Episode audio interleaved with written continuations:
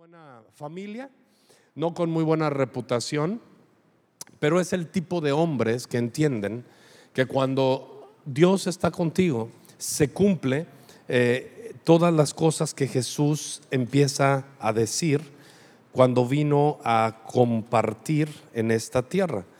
¿Con qué empezó Jesús? ¿Cuántos se acuerdan con qué empezó Jesús en lo que se le conoce como el sermón del monte o el sermón de la montaña? ¿Con qué empezó?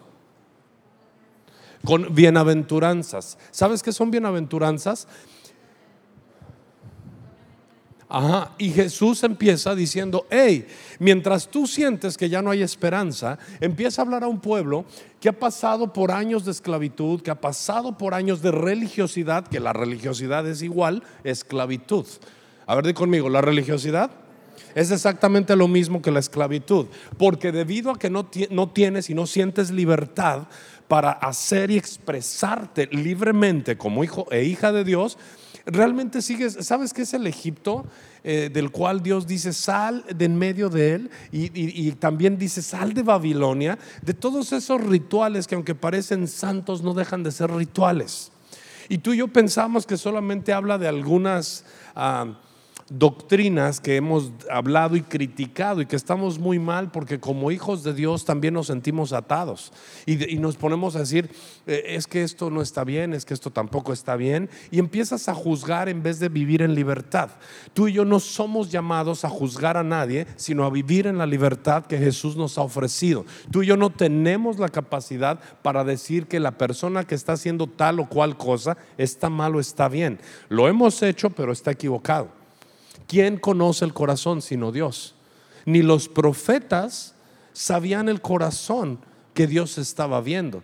Por eso, aunque el profeta más grande de Israel, llamado Samuel, que dice la palabra de Dios, que no dejó Dios caer una sola palabra de la tierra, llega y se equivocó. Se equivocó cuando había de ser ungido David. Él vio al, alto, al guapo, al fuerte, Eliab, y dijo, es este. Y Dios dijo, no hombre, andas pero bien perdido.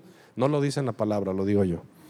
Y le dijo, tú miras la apariencia, pero yo, yo miro el corazón. Entonces, amados, eso tiene que ser una lección para que nosotros le digamos a todas las personas, hey, hay buenas noticias para ti. ¿Qué le vamos a decir a las personas?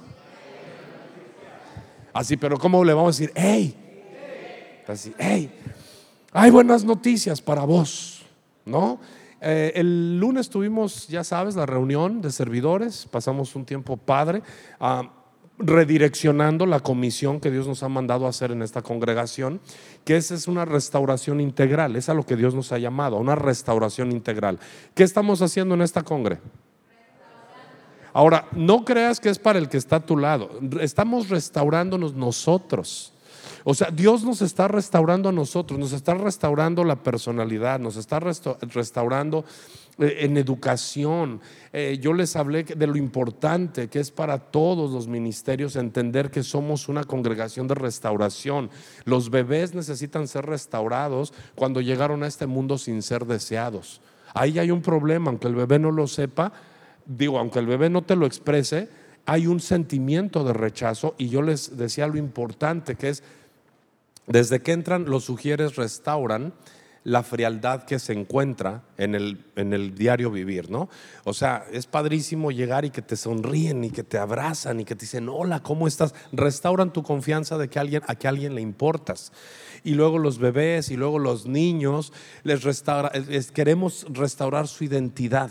Y es que eso es lo que vino Jesús a hacer. Entonces voy a leer un poquito acá, capítulo 5, por favor, de Mateo, del Evangelio de Mateo, capítulo 5. Mira cómo Jesús viene y después vamos a irnos a un viaje ya allá este, a jueces en el capítulo 11. Entonces, lo que viene a hacer Jesús es a cambiar el chip de las personas que se sentían infelices. ¿Qué vino a hacer Jesús? Ahora, ¿cuántos de nosotros crees que Jesús vio triste, agüitado, enojado y sin esperanza? O sea, a nadie de nosotros Jesús nos encontró alegres. Piénsalo. Cuando alguien nos compartió de Jesús no es porque estábamos en el éxito completo y así súper satisfechos. Todos, cuando alguien dice, no, pues es que los cristianos es pura gente que, pues que la verdad ha fracasado, dile si es cierto, hay lugar para ti también. Porque te agüita cuando te lo dicen. Entonces cuando alguien te dice, no, pues que todos son, o sea, el cristianismo es para gente fracasada. Dile, claro que sí. Claro que sí. Y el infierno es para los fracasados que no lo reconocen. Es la realidad. ¿O no? O sea, el asunto es la, la sencillez para reconocerlo o la arrogancia para desecharlo. Pero al final Jesús viene y nos encuentra en un momento triste, agüitados, decepcionados, enojados y por allí dijera una canción, cansados del camino. ¿Sí o no? ¿Verdad que sí? ¿A cuántos nos agarró así Jesús? Ahora, gracias a Dios que nos agarró así, porque entonces ahora por eso podemos adorarle. Porque si le dijéramos, no, la verdad yo estoy aquí porque amo a Dios, no le adoraríamos con todo el corazón. Es la verdad. No es lo mismo adorar con reconocimiento. ¿Alguna vez has tenido hambre o necesidad? A ver, ¿cuántos han tenido hambre o necesidad? Nunca te comes igual un plato con gratitud después de que has vivido necesidad que cuando siempre lo tienes. Nunca. No sabe igual, ¿eh? Nunca agradeces tanto que te ponen una frase calientita cuando has tenido frío. Entonces Jesús encuentra a las multitudes, capítulo 5, y dice, viendo a la multitud, digo una multitud. Una multitud son miles y miles que no se pueden contar. La palabra correcta es multitud, porque son tantos que rebasaba miles. Viendo a la multitud, subió al monte y sentándose vinieron a él sus discípulos. Y abriendo su boca les enseñaba diciendo, bienaventurados los pobres en espíritu, porque de ellos es el reino de los cielos. Ahora se lo dice a personas que se sentían que Dios era inalcanzable que Dios era imposible de, ser agradado, ya que los fariseos y los doctores de la ley ponían estándares muy gruesos. Este sí, este no, tú sí, tú no alcanzas, pecadores. ¿Dónde veo eso? Cuando continúo viendo la palabra de Dios, yo veo que los fariseos estaban dispuestos a apedrear a una mujer que habían encontrado en adulterio, en vez de decirle, oye, eh, pobrecita de ti, ¿no? O sea, tu marido falló. Si eran sacerdotes, debiesen saber que ella estaba en adulterio porque no estaba ni satisfecha, ni cubierta, ni amada por el esposo. Entonces, en vez de ir con el esposo y decir, hey, cuidado, porque tú eres el que debes de impartir el amor, la cobertura y la confianza. Ah, no, religiosos, religiosos, y estaban dispuestos a matarla en vez de ayudar a restaurarla. Y Jesús les dice, bienaventurados, los pobres en espíritu, los que sienten que no dan el ancho, los que verdaderamente reconocen que necesitan con urgencia una palabra de esperanza, porque ellos, de qué, dijo en el primero? Porque ellos qué? Bienaventurados los pobres en espíritu, ¿por qué? Porque de ellos es el reino. ¿Y qué es el reino? Gozo, paz y justicia en el Espíritu. Entonces no les habían hecho justicia, no les daban paz y no tenían gozo. Y dijo, tú que te sientes así, te tengo buenas noticias. ¡Ey! Te tengo buenas noticias de mi Padre, bienaventurado. Va a haber una doble felicidad para ti, que sientes que estás tan pobre, que sientes que no puedes más que estar abatido. Hay una buena noticia para ti. Fíjate cómo Jesús empieza a restaurar los corazones lastimados. ¿Qué empezó a hacer Jesús desde allí? ¿Cuántos de nosotros necesitamos palabras de restauración en vez de juicio? ¿Cuántos de nosotros necesitamos restauración en vez de crítica? Y, con eso abrió el mensaje. ¿eh? di conmigo, con eso Jesús abrió el mensaje. Entonces, ¿cómo tenemos que abrir el mensaje cuando estamos en el papas con alguien? ¿Y si nos toca estar en el Papas? A ver, ¿y si me toca estar en el Papas? ¿qué, ¿cuál va a ser mi mensaje? Digo, si voy al Papas, ando buscando un pecador para predicarle, ¿no? A ver, ¿qué, qué, harías si, si, te toca ahí? Porque te voy a platicar qué pasó aquí el lunes. A ver, ¿qué? No creas que se me olvidó decirte, ¿no? Pasamos un tiempo y luego muchos dijeron, ya se le olvidó. No, te voy a decir qué pasó. Hay tantas, tantas personas aquí en Ensenada hay homeless en Ensenada como en pocas ciudades en México. Hay tantas personas que viven en la calle como pocas ciudades en México. ¿Y sabes qué necesitan ellos? Dile, hey, bienaventurado, ¿Te topaste con un hijo de Dios? ¿Con una hija de Dios? Bienaventurado. A reír, porque ahorita el sufrimiento se va. Y Jesús abrió su mensaje. ¿Cómo, vas ¿Cómo abres tus mensajes? Tu hija de Dios, tu hijo de Dios. ¿Cómo abres tus mensajes? ¿Cómo, cómo has aprendido a abrirlos? Yo por mucho tiempo los abrí como fariseo. Ahora, ¿sí confronto el pecado? Sí, después de tiempito. O sea, primero he adoptado el que, ok, llegas y llego mugroso y Jesús me ama como me encontró, pero no me quiere dejar igual. ¿Estás de acuerdo conmigo? Ok, hay personas que los hemos abrazado, que les hemos dicho bienvenido, que sabemos que no están haciendo ni tomando decisiones correctas, no importa, no importa, no vienen para ser hechos tiras, ¿eh? vienen para que los amemos y una vez que les enseñamos el amor y la aceptación que Jesús tiene, tiempo después de haber seguido con esa administración, llega un momento que les, sí les decimos, sabes que tienes que tomar ya decisiones, porque si no, ya pasó un año, ya pasaron dos, el nombre de Jesús va a ser vituperado. Para. Ahora, hay personas que lo asumen y hay personas que se agüitan. Eso ya no es asunto nuestro. Pero el asunto nuestro es decir, hey, hay una esperanza, bienaventurado. Tú que te sientes desdichado, tú que tuyo es el reino, tuyo es el reino. ¿Sí amén o no amén? Ok, bienaventurados los mansos porque ellos recibirán la tierra por heredad. ¿No me faltaron los que lloran? Sí, ¿no? Ok, bienaventurados los que, a ver, a ver, este, perdón, vámonos así más despacito, porfis, ¿no? Nos regresamos a los que lloran.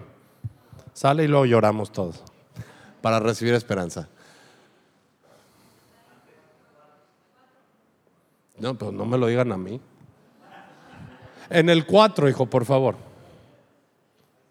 Bienaventurados los que lloran, porque ellos recibirán consolación. Ahora, estaba hablando ante multitudes y había multitudes que lloraban. Y Jesús dice, hey, tú tranquilo, tú que has llorado, tú que no tienes esperanza, tranquilo, hay buenas noticias, vas a recibir consolación. Y Jesús empezó a restaurar la tristeza con esperanza y además profetizó, porque en Jesús se cumple la ley y los profetas. Y empieza a decir, recibiréis consolación y está profetizando el Espíritu Santo sobre ellos. Y recibiréis poder cuando haya venido sobre vosotros el Espíritu Santo. Y el consolador Fíjate qué maravilloso. Jesús abrió el mensaje anunciando en esas palabras a los que son sensibles que venía el Espíritu Santo. Tú que lloras vas a recibir consolación. ¿Cuántos de ustedes son llorones como yo? ¿Cuántos han llorado de dolor? ¿Cuántos han llorado desconsolados? Bienaventurados porque el Espíritu Santo te dará noches de paz y días de consolación en el nombre de Jesús. Bienaventurados los que lloran. Ahora el 5, hijo, por favor. Bienaventurados los mansos, porque ellos recibirán la tierra por heredad. ¿Qué es ser manso? Los que no andan peleando por todo, los que son relax, los que dicen, ¿sabes qué? Mansedumbre, un espíritu equilibrado. Calladito te ves más bonito y además hay promesa. Fíjate qué impresionante. Para una persona templada, en su carácter, empieza a ver promesas de heredad. Así que cuando tú eres así muy felón, estás a punto de perder herencias. ¿Cuántos han perdido herencias por picudos? No, pues es que yo acá, yo acá, ajá, y te quedas sin nada. A ver, ¿a cuántos les ha pasado? Porque se me hace que hay mentira en esto. A ver, ¿a cuántos les ha pasado? Que por picudos y porque en todo das tu opinión y porque en todo debates y porque en todo discutes, se alejan las herencias que Dios tiene para ti. Bueno, Señor, gracias porque yo soy el único pecador que te puedo alabar. Benditos todos ustedes vosotros. Hay frailes y monjas aquí. A ver si oran por mí ahorita que termine. ¿eh? Señor, gracias porque tú perdonas la hipocresía también. Bienaventurados los mansos porque ellos recibirán la tierra por heredad. Hay buenas noticias. Verso 6, por favor. Bienaventurados los que tienen hambre y sed de justicia porque ellos serán saciados. Bienaventurados en el verso 7. Bienaventurados los misericordiosos porque ellos alcanzarán qué? ¿Cuántos de ustedes han dicho es que es bien gacho conmigo? O bien gacha. A ver. Aflojen más así, y de cuates, de cosas y todos. Bueno, ahora tú piensas si has sido misericordioso. Porque si alguien no ha tenido misericordia de ti, habrá que pensar cómo tú fuiste con él o con ella, o con ellos. A ver, ¿cuántos han sentido que los pisotearon, que fueron gachos y que, y que les caiga fuego del cielo a los otros y no a ti? ¿Verdad que sí? Pero Jesús dice, yo vengo a cambiarte el chip y te vengo a decir que la razón por la que tú te sientes sin misericordia es porque no has vivido con misericordia. Y después de que no vivimos con misericordia, vivimos todavía enojados. Y lo que Jesús hace es traer una restauración completa. Entonces voy a leer más rápido para llegar a ver a Jefté y ver cómo Dios restaura. Bienaventurados los de limpio corazón, porque ellos verán a Dios. Y esto a mí me impresiona, porque por algo David dijo, crea en mí, oh Dios, un corazón limpio. O sea, no lo tengo. ¿Cuántos no tienen un corazón limpio así, neta? Ahora sí, porque eh, tengo que hacerlo con todo. ¿Sabes qué no es tener un corazón limpio? Pensar mal de los demás, hablar mal de los demás, buscarle siempre lo malo a los que no son tan malos, decir, ahí viene el bueno, el malo y el feo. Y sabes algo, a mí me preocupa no ver a Dios. Porque imagínate si ser salvo, pero no ver a Dios. Porque que conste que la palabra de Dios dice que cada uno recibirá galardones conforme a sus obras. Entonces aquí está diciendo bienaventurados. Eh, dice que hay unos que van a poder ver a Dios. Mira, Moisés le pidió a Dios que le permitiera verle. ¿Y qué le dijo Dios? No, porque vas a morir. Y yo he pensado en eso y digo, Señor, si Moisés fue el, pastor más manso ¿eh? sobre la tierra, digo, una congre de 5 millones y todos picudos, imagínate, tú podrías decir, qué corazón. Sin embargo, ya tenía un homicidio en su haber. Por la razón que quieras, ¿eh?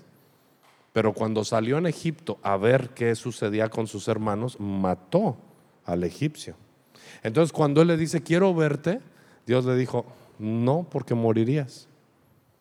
¿Sabes qué le estaba diciendo Dios? O sea, sé que has caminado conmigo, sé que me crees, pero tu corazón, Moisés, no es tan limpio. ¿eh? No me puedes ver. No me puedes ver pero te voy a permitir que veas mis espaldas. Y yo he pensado en eso hasta que un día Dios me reveló y dije, ¿por qué tus espaldas, Dios? Y yo creo, yo creo, esa es mi teología. No lo vayas a compartir, va a decir, no, Dios dice que no. Dios me mostró a mí que Dios al mostrarle sus espaldas le permite a Moisés descansar de todas sus cargas. Al ver las espaldas de Dios, Dios ha dicho, no, no juegues, puede con esto y más. Porque ¿qué es lo primero que ves cuando ves a alguien así? Fortaleza. Que dices, no, hombre, está bien. Lo ves por la espalda. Y por la espalda crees que puede con todo. ¿Verdad que sí? ¿A cuántos les ha pasado? Vas a un gimnasio y dices, ay, esta apenas si cabe en la puerta y acá. Y a veces no puede ni con su vida. Pero Dios puede con todo. Entonces Dios da la promesa y dice, bienaventurados también los pacificadores porque ellos serán llamados hijos de Dios. Los que no son pacificadores, normalmente la sociedad les llama hijos, pero de otra cosa. Piénsalo. Hijo de la mañana, hijo de tal por cual, hijo de todo. ¿De veras? ¿Sí o no? ¿Por qué les da miedo ser sinceros? Ay, se me queda viendo y dice, ay, pastor. ¿Cómo le llaman a los hijos de que no sean hijos de Dios? No hay más que hijos de la mala vida, pues. Bienaventurados los pacificadores, porque ellos serán, ¿qué? Llamados hijos de Dios. Ahora, amados, qué importante ser pacificadores. O sea, ¿qué es un pacificador? No es lo mismo, no es lo mismo el que vive en paz que el pacificador. Para ser pacificador normalmente tienes que ser valiente. Di conmigo, no es lo mismo vivir en paz que ser pacificador. El que vive en paz es medio pasguato, no es que sea pacificador. Yo me he metido en situaciones por ser pacificador. Hace algunos años, aquí salí, terminó la reunión y de, créanmelo, di un brinco casi hasta la primera fila, porque entró una persona con todas las ganas de violentar a otro hermano. Y yo supe, lo va a agarrar y lo va a desbaratar. Y salí corriendo y me puse en medio de los dos y me dijo, pastor, quítate porque te voy a dar. Y, por ser pacificador me arriesgué. Y yo supe que si me pegaba, me iba a pegar feo. Porque era bueno, ¿eh? Y peleaba y embalé todo y todo. Pero, pero el otro pobre, que era como cordero sin mecate, dije, no, no puedo permitir. Entonces, no, no es que me quede, o sea, si me hubiera quedado en paz, le pegan. No, si he vivido cada, bueno, si te contara, ¿cuántos sabían que me han cantado tiros aquí? Imagínate nada más que han llegado aquí a cantarme un tiro y yo con las ganas de dármelo. Pero tengo que ser pacificador, no creas, ¿a poco crees que me quedé sin ganas? No, no, te soy sincero yo, Señor, permíteme. Permíteme, pues me dice, tranquilo, ¿eh? porque si no, no vas a ser bienaventurado y no vas a ser llamado hijo de Dios. Entonces, di conmigo, para ser pacificador, se me tiene que quitar la indiferencia. Bienaventurado soy cuando busco el ser pacificador. Ser pacificador tienes que ser frontal y tienes que agarrar a la gente y decir, date en paz ya. Ponte cuentas con él y habla y dile lo que a mí me dijiste. No, que yo, ¿cómo que no? Y llévalo y órale. Y de repente van a decir, chismoso. No, eres pacificador. Porque después de un momento medio feo, puede venir la paz. Entonces no confundamos, ¿ok? Y dice que bienaventurados los que padecen persecución por causa de la justicia, porque de ellos es el reino de los cielos. Bienaventurados sois cuando por mi causa os vituperen y os persigan y digan toda clase de mal contra vosotros. Hasta aquí, ¿cuántas bienaventuranzas hay? Las puedes contar. Once. Ahora ya me voy a jueces capítulo 11. ¿Va? Porque Dios nos dijo el domingo que hagamos las cosas con lo que tenemos en la mano. Que no necesitamos grandes cosas para empezar a actuar como hijos de Dios. Y lo que estamos hablando es que si tú entendiste y yo entendí el domingo que Dios lo que quiere es que como hijos de Dios seamos restaurados, entonces vamos a ver qué clase de hijos podemos llegar a ser cuando entendemos lo que Dios sí hace en nuestra vida. Ah, capítulo 11 de jueces, voy a comenzar a leer. Capítulo 11 de jueces, voy a empezar a leer, eh, voy a ir de corrido. Jefté Galadita era esforzado y valeroso. ¿Era qué? Esforzado y valeroso. Ahora di conmigo, no necesito venir de una familia tan nice. Ay, todos bien sangre azul. No, yo no. A ver, a ver, di, no necesito.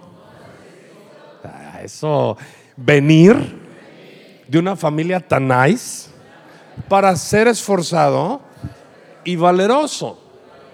El valor y el esfuerzo me lo da ser hijo de Dios.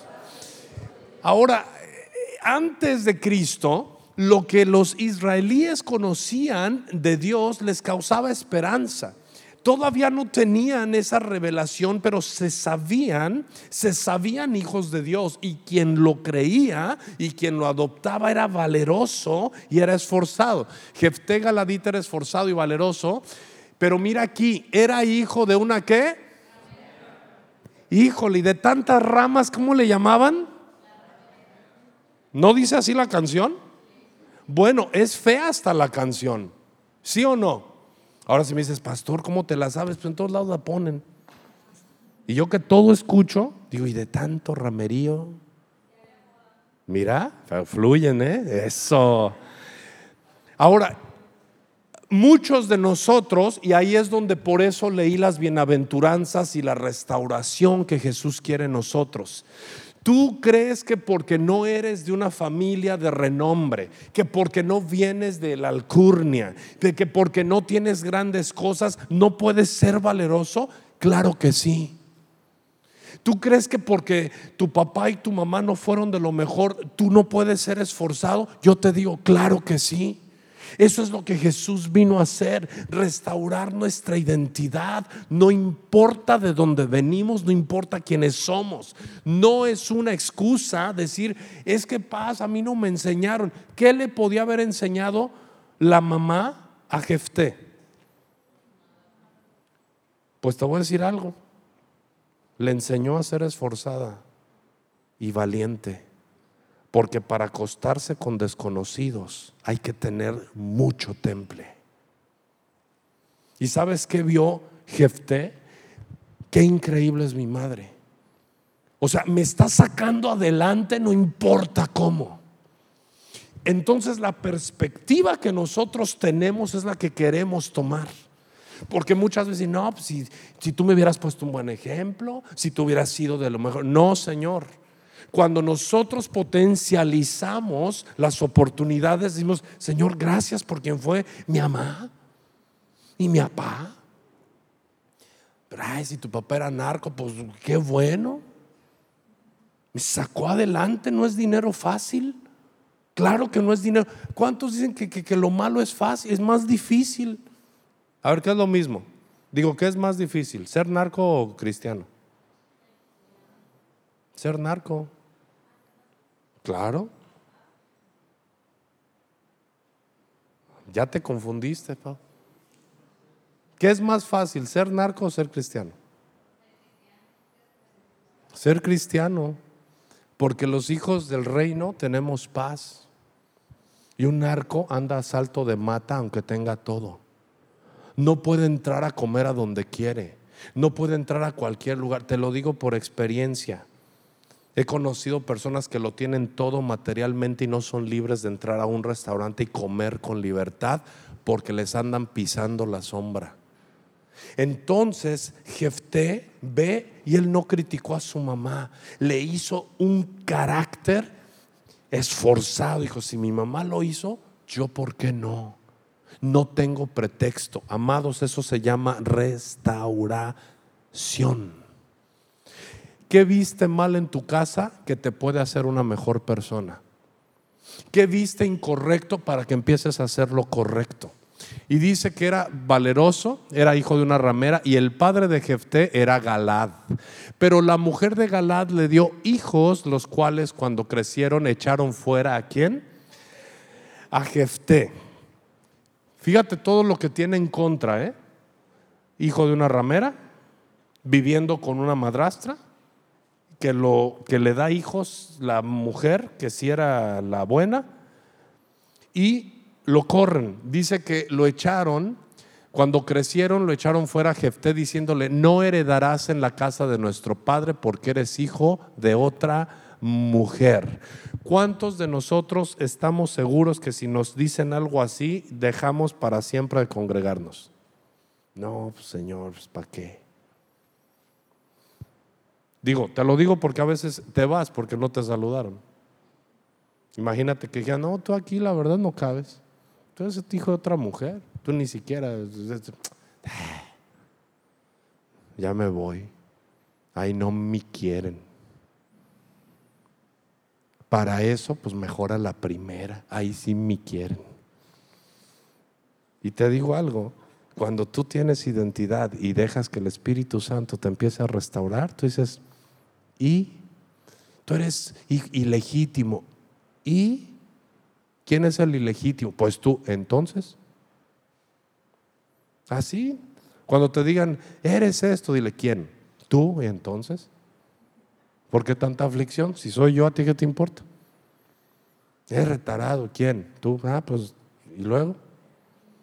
Pero, uy, abrazas la palabra y, ay, me desecharon, ay, me, y andas ahí.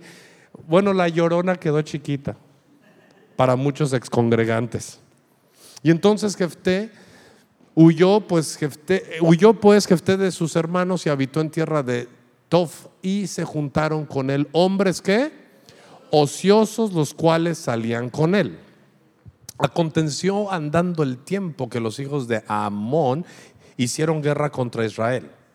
Y cuando los hijos de Amón hicieron guerra contra Israel, los ancianos de Galat fueron a traer a Jefté de la tierra de Tob. A ver, di conmigo, ¿no que no? Ahora, él salió de Israel porque era qué? Era ilegítimo pero israelita. Di conmigo, los peores ataques vienen de mi casa. O sea, no, Jefté no era de otra nacionalidad, ¿eh? Jefté era israelita. Ilegítimo, pero israelita. Y cuando se le pone la cosa fea a Israel, ¿por quién fueron? ¿Y sabes por qué fueron? Andaban ociosos, pero era líder.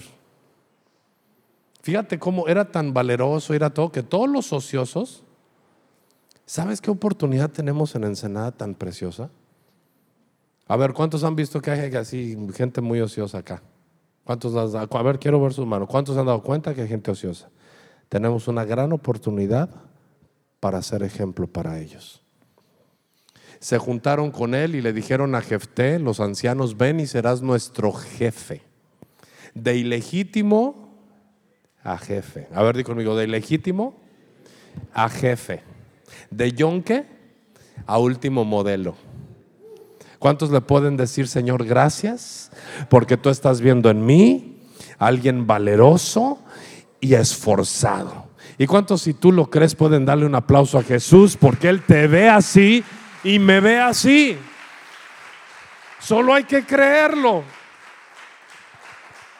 O sea, imagínate que ando en el bajío. Y ya todos me acaban viendo diciendo, no, si tiene cara, no, no me veas así, pues. Y de repente me dicen, no, pues no que tú, que acá, y ando en el bajío y una bandota conmigo. Pero cuando se viene algo así bien pesado, me dicen, Dani, ¿qué no quieres ser acá el jefe? Si tengo un corazón no solamente esforzado, sino restaurado, puedo decir, tomo la oportunidad. Porque el dolor y el rechazo no me va a dejar en la condición que estoy.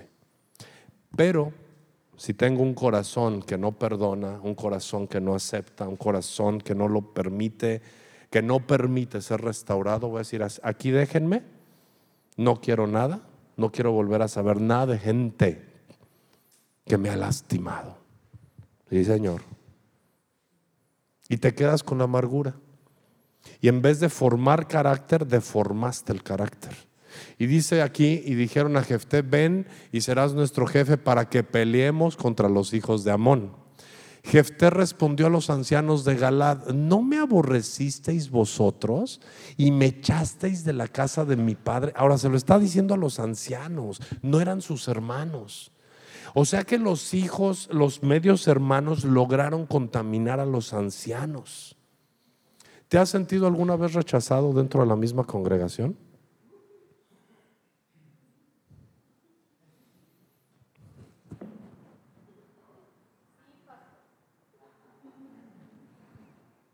Ya van a empezar a salir los sentimientos. O sea, no, no, las agarran en el aire. Yo me quedaría callado. No. O sea, si estoy entendiendo el mensaje, yo ni más. Jamás me he sentido así. Pero si no agarro el mensaje, en medio de él me sigo sintiendo rechazado. Y te quiero decir algo. Exactamente se trata de que comiences a permitir que el Espíritu Santo restaure para siempre tu vida. Que empieces en este momento a decir, ¿sabes qué Dios? Ni me queda, ni me queda, si estoy entendiendo. Por eso se trata de revelación del Espíritu, la palabra. Yo la primera vez que leí esta historia, estaba sirviendo en mi congregación, Amistad Cristiana de Aguascalientes. La primera vez que yo leí esto, empezó el Espíritu Santo a levantarme para siempre. Y dije, nunca nadie me va a hacer retroceder, Señor. Nunca nadie me va a hacer sentir menos. Porque tú me estás enseñando que tú eres el que levanta al caído. Que a ti no te importan mis antecedentes. Que a ti, a ti no te importa mi abolengo Y nunca más, una vez alguien me dijo, ay, ¿a poco te sientes tan importante? Le dije, no, la verdad no. soy importante. Dijo, qué soberbio. Le dije, no, se llama seguridad. Sé lo que Dios ha hecho en mí. Que tú tengas un problema de rechazo es tu bronca. Y venía el pastor y le dije, y le voy a decir, no, no, me dijo ya, porque era de liderazgo. Y lo que él quería era aplastarme. Cada oportunidad era así como para fregarme. Pero cuando yo leí esto dije, Señor, no, nunca más. Si al hijo de una ramera lo levantaste como caudillo de Israel, ¿qué no harás con el hijo de un hombre que te sirvió? Y con una mujer que también dio su vida por ti. Y, a los meses me dice, ah, ¿te sientes mucho porque es hijo de pastor? Le dije, fíjate que no lo había pensado. Pero gracias, Metiche. Porque yo siempre he hablado así, ¿eh? O sea, ya sabes que soy frontal. Le dije, gracias, Metiche. Me acabas de traer una revelación increíble. Me dijo, ¿qué? Le dije, me, me acabas de decir que no soy igual que tú que yo vengo de un hombre que sirvió a Dios y te quiero dar las gracias, Metiche. Es una bendición. Le dije, no es lo mismo venir de familias disfuncionales, que aún así Dios te levanta poderosamente, que venir de familias que han honrado a Dios. Gracias, Tiche. Amados, cuando tú no tienes un corazón restaurado, te va a dañar, todo te va a afectar, todo te va a hacer parar, todo te va a hacer declinar, pero cuando tienes un corazón que Jesús te dice, tú eres un vacante para ser bienaventurado, vas a empezar a levantar tu rostro, vas a empezar a levantar tu corazón y vas a decir, Señor, yo tengo todo en ti, eres todo lo que necesito, Señor. Tú me haces saltar de alegrías. Señor, yo voy delante y no voy detrás. Señor, yo soy lo que tú dices que yo soy. Yo nací para lo que tú dijiste que yo nací. Yo me levantaré y me gozaré y me esforzaré y nada ni nadie me podrá hacer frente todos los días de mi vida. Porque Señor, aunque el enemigo quiera que yo me, me, venza, no hay poder de, de ninguna tiniebla, Señor, que me pueda hacer retroceder. Amados, voy a parar aquí porque me emociono y algunos ya les veo sueño. Pero te quiero decir algo.